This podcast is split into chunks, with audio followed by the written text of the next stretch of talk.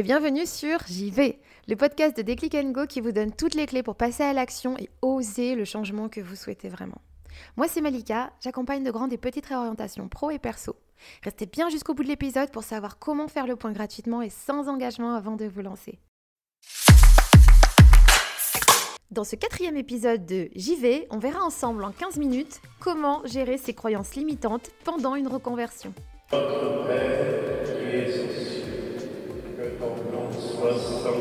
Non, il ne s'agit pas de ce genre de croyance-là.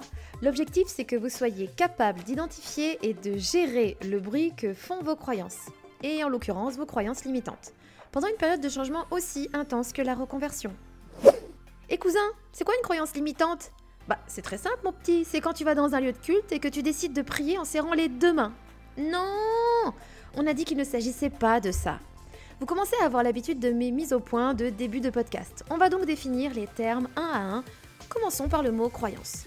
Bizarrement, ce n'est pas une, mais deux définitions du Larousse qui vous aideront. Parce que le fait de croire à l'existence de quelqu'un ou de quelque chose, à la vérité d'une doctrine, d'une thèse, exemple la croyance en Dieu, aux fantômes ou encore de savoir que c'est ce que l'on croit, une opinion professée en matière religieuse, philosophique, politique, exemple respecter toutes les croyances, ben ce n'est pas très aidant. En revanche, les synonymes du mot croyance, adhésion, certitude, assentiment, conviction, avis, idée, opinion, sentiment, vue, nous indiquent clairement de quoi on parle. De subjectivité. Qu'est-ce qu'il y a de plus subjectif qu'un avis? Demandez à 100 personnes ce qu'elles ont pensé du même film, elles peuvent avoir le même âge, les mêmes références, des expériences de vie similaires, vous aurez 100 versions différentes et tant mieux. Bon, trêve de long discours. Charles de Gaulle disait À la base de notre civilisation, il y a la liberté de chacun dans sa pensée, ses croyances, ses opinions, son travail, ses loisirs. Mais c'était pas Charles de Gaulle qui disait ça? C'est le boss du centre de loisirs de ma nièce Mathilde? Euh, non, non, il s'agit bien d'un extrait de son discours au Club français d'Oxford le 25 novembre 1941. Bah, non mais oh, qu'est-ce que ça veut dire ça? Je travaille quand même un minimum les références du podcast quand même. Et le côté limitant dans tout ça? Une limite, c'est à la fois une ligne qui sépare deux territoires, par exemple, et l'endroit où se termine une surface, une étendue. Donc une croyance limitante, c'est un avis, une opinion, une conviction qui empêche d'aller au-delà d'un certain espace. Et de quel espace on parle là? Bah du vôtre celui qui vous sera nécessaire pour vous réaliser d'un point de vue pro et perso. En d'autres termes, une croyance limitante est une opinion qui vous empêche d'aller à l'endroit que vous souhaitez atteindre, ce qui est plutôt contraignant dans le cadre d'une reconversion, n'est-ce pas? Ah bah oui, c'est pas, faux. Hein. Allez, on va se faire plaisir.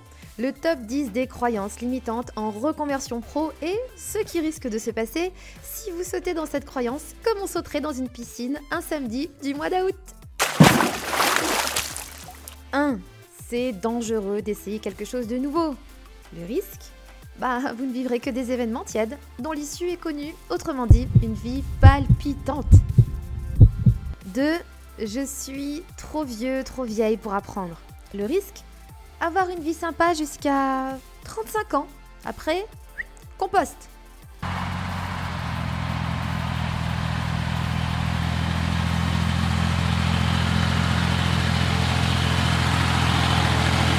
Oui, bon, ben ça va, je pense qu'on a compris. Hein. On comprend au montage, ça, hein, parce que c'est pas. Moi j'en ai 36, je vis pas très, bien cette histoire. Hein. Ouh là là là, mais moi j'ai pas droit à l'erreur, hein. Le risque Bah, finir comme une statue de cire au musée Grévin. Je ne bouge pas, je ne respire pas. Bah oui, ça pourrait déranger les autres. 4. Bah, j'ai pas assez d'imagination, de créativité pour envisager autre chose, moi. Le risque Vivre une vie en noir et blanc. Sympa, hein, mais euh, en noir et blanc. Ah, funny funny, quoi. 5. La réussite, ça se mérite. Le risque Bah, la vivre et en être gêné. Ou alors ne pas la vivre et s'auto-flageller. Bon, dans tous les cas, je suis et le bourreau et la victime. C'est génial 6. C'est son petit frère. Mais si je réussis ce que j'entreprends, est-ce que je serai toujours le ou la même dans le fond? Le risque Ce que je connais n'est pas tip-top, mais au moins ça m'est familier. Je suis à l'aise, au chaud, zone de confort. Je suis à la fois la victime et le sauveur. C'est totalement une variante du 5. Hein. 7. Je suis trop introverti, je n'y arriverai jamais. Le risque? Une identification excessive à un personnage que je ne suis pas. Et possiblement un discours interne proche de Gollum. Vous savez, dans Le Seigneur des Anneaux? Je ne suis pas, car je ne fais pas. Je ne fais pas, car je n'ai pas. Oui, oui. Bon bref, je suis mal barré quoi. 8. Mais que va penser mon entourage? Le risque? Un monde à la Gossip Girl. Vous connaissez Une série avec des clans de riches dans l'Upper East Side. Ils s'ennuient et font mumuse avec les millions. Ils se détestent tous plus ou moins. Mais surtout, surtout, ils racontent des saletés énormes sur leurs potes. Méfiance, complot et grosse charge mentale font partie de leur quotidien. Euh, je vous propose d'éviter ça hein, et de vous concentrer sur ce que vous allez penser de vous-même si vous ne franchissez pas le cap du changement, quel qu'il soit. 9. Ah non, mais moi je suis incapable de réaliser ce projet. Le risque? La culpabilité? Bah oui, parce qu'une fois que j'aurai croisé Nathalie à la boulangerie qui me dira Depuis que j'ai monté ma boutique de vêtements éco-responsables, tout a changé dans ma vie. J'ai rencontré quelqu'un, je suis bien entourée, je me trouve fraîche, etc. Bah, vous ressentirez une petite pointe de colère envers vous-même. Autrement, de la culpabilité. Même gave la Nathalie là, moi là-bas j'étais à la boulange pour acheter des chouquettes. Pas pour causer, là maintenant j'ai le moral à zéro, en plus c'est novembre, il fait nuit à 5 heures. Vous me connaissez, je caricature et je passe par l'humour simplement pour vous dire que si vos croyances limitantes vous drivent à l'aune d'un changement, que ce soit consciemment ou pas, vous passerez à côté d'un futur que vous souhaitez vraiment parce que vous reproduisez un schéma récurrent qui vient de votre passé. Et moi, je ne veux pas que vous rentriez dans le circuit mes croyances limitantes définissent mes pensées négatives, mes pensées négatives orientent mes actions, mes actions quotidiennes influencent ma situation, et ma situation confirme mes croyances limitantes. Il y a 12 ans, je terminais des études dont j'étais plutôt heureuse. J'avais acquis de très belles compétences à l'occasion d'un Master 2 en RH. Et comme j'avais eu un diplôme dans le domaine commercial, je commençais à regarder l'entrepreneuriat avec beaucoup d'attention. J'étais en pleine forme et je me laissais aller à des pensées ambitieuses. Et si j'aidais les autres Et si j'accompagnais les personnes pour qu'elles se sentent bien, y compris dans la sphère pro Vous sentez le début de Déclic Go Bah ouais, mais juste un début, hein, parce que la deuxième voix qu'il y avait dans ma tête disait plutôt si tu trouves un job, ce sera déjà bien. Si t'as un salaire à la fin du mois, ce sera déjà ça de prix, on sait pas de quoi demain est fait. Bref, la peur. Évidemment, j'ai aussi beaucoup apprécié les expériences que j'ai vécues et les personnes que j'ai rencontrées. Mais ce qui m'a principalement drivé, c'était à la base un sentiment de peur dissimulé sous une couche de besoins de sécurité, de gestion perso, blablabla.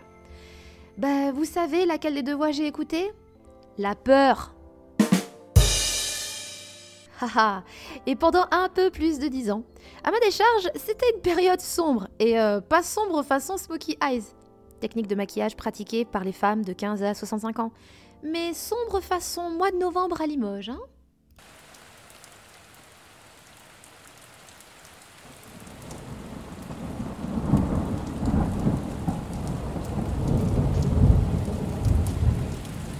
Oui, bon, voilà, voilà, voilà. Pourquoi je vous dis ça?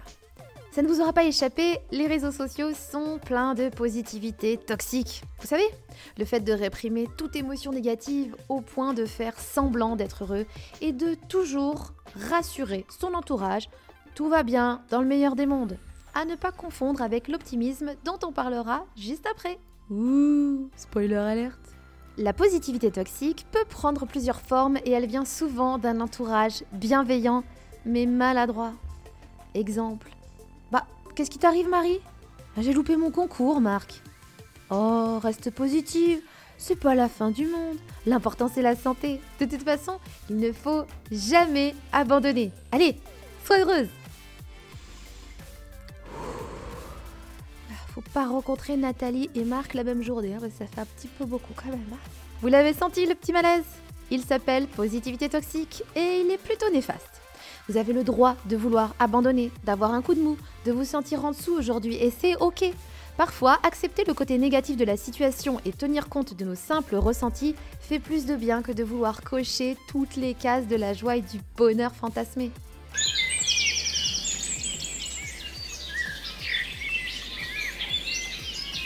Oui, on arrête les oiseaux Blanche-Neige, ça va. La psychothérapeute Whitney Hawkins Goodman, qui est à la base de l'expression positivité toxique, nous aide à comprendre qu'il ne s'agit pas toujours d'être positif quoi qu'il arrive, ni d'affirmer que tout va bien alors que ce n'est pas du tout le cas. Gérer ses croyances limitantes dans le cadre d'une reconversion, c'est aussi reconnaître qu'il y a des moments difficiles. Pour répondre à la question posée dans cet épisode, comment gérer ses croyances limitantes, on va parler du triangle de Karpman. Euh, non, non, il ne s'agit pas d'un animateur radio, hein. Mais qu'est-ce que c'est? Stephen Karpman, psychiatre de son état, proposa ce mécanisme en 1968. Il a identifié des scénarios relationnels typiques et répétitifs entre les individus. Plusieurs rôles peuvent être joués tour à tour dans une même relation, selon l'évolution de celle-ci. Trois rôles se démarquent dans ce triangle. La victime, le sauveur, le bourreau, autrement appelé persécuteur. La victime est une personne qui se sent persécutée. Elle est en permanence dans la plainte. C'est une personne passive qui subit les événements et s'apitoie sur elle-même, avec fatalité. Rien à voir avec l'acceptation et la résilience.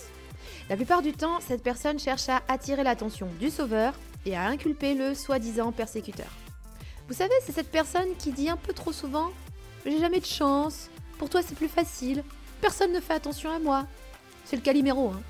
Parenthèse, je ne parle évidemment pas de victimes de souffrances physiques et psychologiques à qui on devrait toujours accorder de notre temps et de notre compassion, si ce n'est pas de notre aide. On passe au deuxième rôle. Le sauveur, c'est celui qui vient en aide, même si on n'a rien demandé. Oui oui, c'est cette personne qui a besoin de nourrir son estime de lui-même à travers les autres. C'est limite s'il ne se réjouit pas de venir en aide à la victime, car maintenant elle est dépendante de lui, un peu sous son contrôle. Et à ses yeux, elle est incapable de s'en sortir sans son assistance. Bah oui, c'est une personne qui tient à être le super-héros de votre histoire. On en connaît tous des gens qui disent Laisse ça, je vais m'en occuper, je sais faire. Ou quand la victime essaye de sortir de son rôle Mais après tout ce que j'ai fait pour toi? Parenthèse, on ne parle pas ici de personnes bienveillantes, toujours prêtes à aider et qu'on adore. On parle de celles et ceux qui se nourrissent de votre fragilité, qu'elle soit physique ou psychologique. 3. Le bourreau. Mais qui est le bourreau? Eh bien, c'est celui qui prend la victime pour cible et affronte le sauveur. Il dénigre, critique, juge, dévalorise. Ce que cette personne veut, c'est faire réagir en provoquant. Et là où c'est presque de l'art, c'est que le bourreau justifie systématiquement son discours par la sincérité, l'honnêteté, la franchise. Je suis certaine que vous avez au moins une personne à l'esprit. Celle ou celui qui dit Mais tu ne fais rien comme il faut. tu ressembles à rien aujourd'hui. Parenthèse. Un ami qui vous dit précisément et avec délicatesse, ou pas d'ailleurs, entre quatre yeux qui s'inquiètent pour vous car, preuve factuelle à l'appui, il a noté un comportement un peu limite, c'est parce qu'il vous aime hein, et veut vous aider, c'est pas un bourreau. Soyons honnêtes, on a tous au moins pris une fois l'un des rôles cités plus haut, voire tous. C'est un mécanisme souvent inconscient qui a un intérêt non négligeable. Répondre à nos attentes et nos besoins que nous ne savons pas combler de manière autonome. Qu'est-ce qui se cache derrière ces rôles? Jouer un rôle, que ce soit conscient ou inconscient, c'est échapper à soi-même, à sa responsabilité envers soi-même. Ce n'est pas ma faute, c'est mon manager. Ce n'est pas ma faute, c'est Daria. Elle me rend des rapports brouillons et mal écrits. Du coup, en réunion, j'ai l'air de quoi? Ce n'est pas de ma faute, moi je suis toujours en train d'éteindre le feu au service comptable, je peux pas tout faire. Hein. Oui, oui, que des croyances limitantes. Mise en garde. On peut être victime en janvier avec un groupe d'amis et être le bourreau au boulot. On peut entamer une relation amoureuse comme le sauveur et finir par devenir la victime. On peut être considéré comme le bourreau de sa classe de terminale alors qu'à la maison, on est victime d'un parent persécuteur. Il est donc essentiel de ne pas catégoriser les personnes de votre entourage que vous pourriez plonger dans un rôle ou un autre. Sortir de ce triangle et en finir avec des croyances limitantes est un véritable challenge au quotidien. Car pour en sortir, il faut plonger en soi. 5 étapes pour vous aider à en finir avec vos croyances limitantes pendant une reconversion les amis.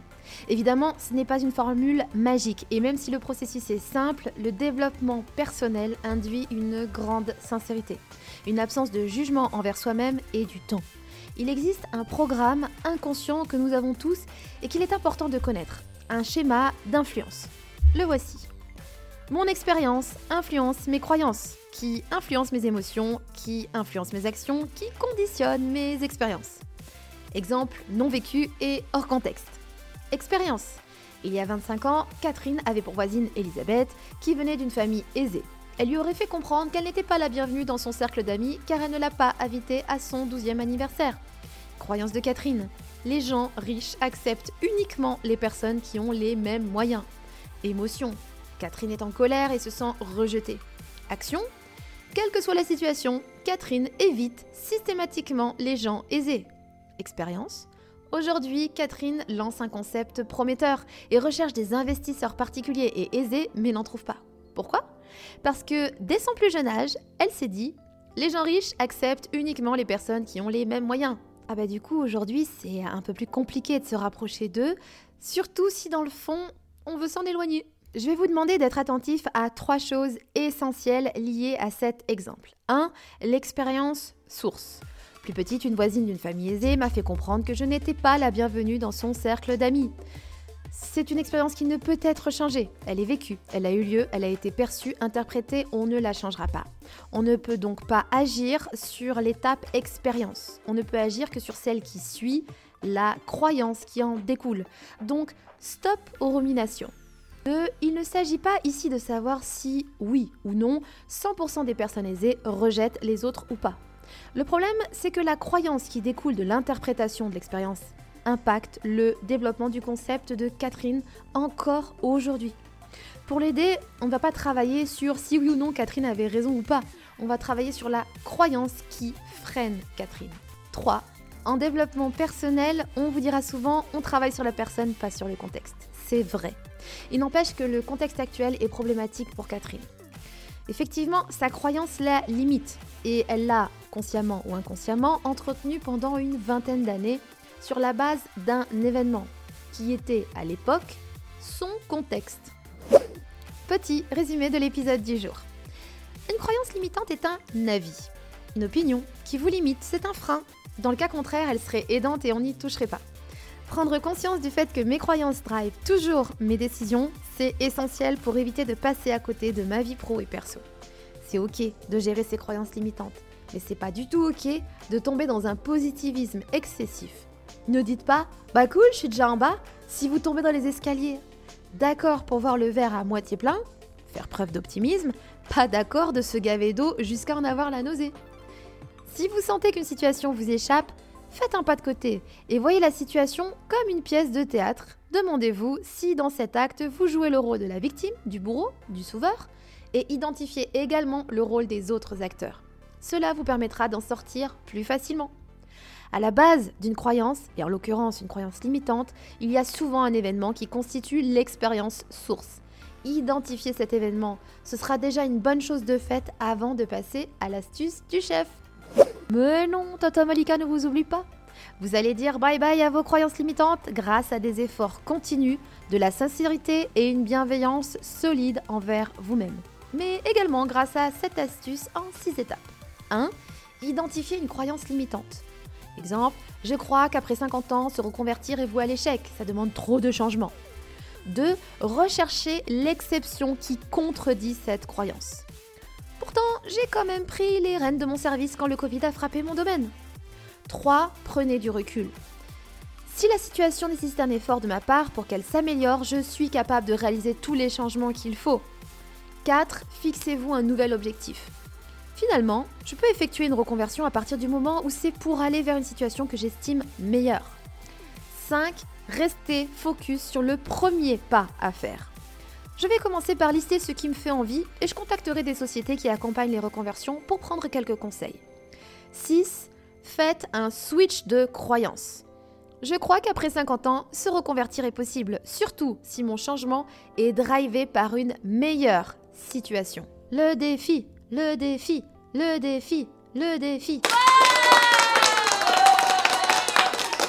Écrivez le nom des 5 personnes avec lesquelles vous êtes le plus souvent en contact. Maman, papa, cousin, tonton, voisine, collègue, opérateur Bouygues Télécom, peu importe. Écrivez en face de chaque nom quel est votre rôle pour ces 5 personnes ces dernières années. Bourreau, sauveur, victime, aucun des trois, les trois, oh my god.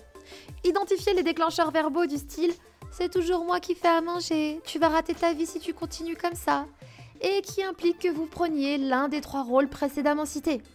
Vous allez vite vous rendre compte que les déclencheurs sont nombreux et caricaturaux. Et comme dirait Miranda Priestley dans Le diable s'habille en Prada, c'est tout. Cet exercice vous permettra de faire un état des lieux du rôle que vous jouez dans la vie de vos proches et d'identifier à quel moment vous prenez un rôle que vous n'avez pas envie de jouer. Ah, encore un épisode un petit peu plus long que d'habitude parce que le sujet est passionnant. Si cet épisode vous a été utile, partagez-le. Il pourrait représenter le déclic dont une personne de votre entourage a peut-être besoin pour oser le changement vers plus d'épanouissement perso et pro. C'est tout pour moi. Merci d'être resté jusqu'au bout de cet épisode, j'espère qu'il vous a plu. Si c'est le cas, laissez-moi un petit mot dans la page contact du site ou sur les réseaux sociaux de Déclic Go, j'adore les lire. D'ailleurs, j'ai hâte de savoir si oui ou non vous avez relevé le défi lancé dans cet épisode. Chose promise, chose due. Pour faire le point gratuitement et sans engagement comme annoncé en intro, allez sur la page Faire le point du site de Déclic Go. Vous trouverez le lien en description. Et je vous recontacterai pour faire un diagnostic de 30 minutes. Alors go Cette émission vous a été proposée par Déclic Go, le premier organisme de formation qui accompagne les réorientations de ses bénéficiaires jusqu'à 12 mois après le parcours.